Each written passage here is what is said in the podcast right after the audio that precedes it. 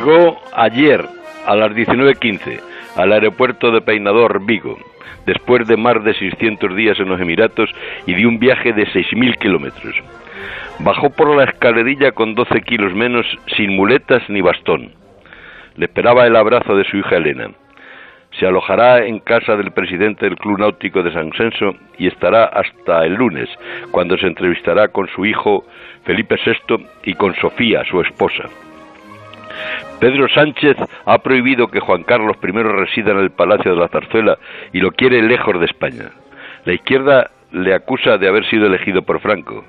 Y él dijo, hombre, sí, yo sucedo a Franco, pero de quien soy heredero es de 17 reyes. La Segunda República procesó a Alfonso XIII, derogó sus derechos dinásticos y los de su descendencia, expropió sus bienes. Juan Carlos restauró la monarquía parlamentaria y puso el ejército a las órdenes de los demócratas. Vivió en la zarzuela con 25 perros, cazó osos en Rumanía y elefantes en África y fue muy, muy faldero. Ahora el gobierno le prohíbe entrar en palacio a pesar de que la fiscalía ha archivado sus causas porque sus delitos han prescrito o están protegidos por la inviolabilidad. Carrillo le garantizó mil años si respetaba la Constitución, pero el PC de ahora ha convocado manifestaciones pidiendo la República.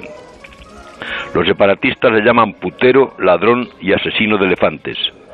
No le van a dejar beber, querido Carlos, ni una de las diez mil botellas de vino que guardó en la bodega sótano de la zarzuela, entre ellas las de Carmelo Rodero, reserva 2004 de la Ribera del Duero, que tanto le gusta está condenado a vivir en un país donde no le dejan decir viva el vino.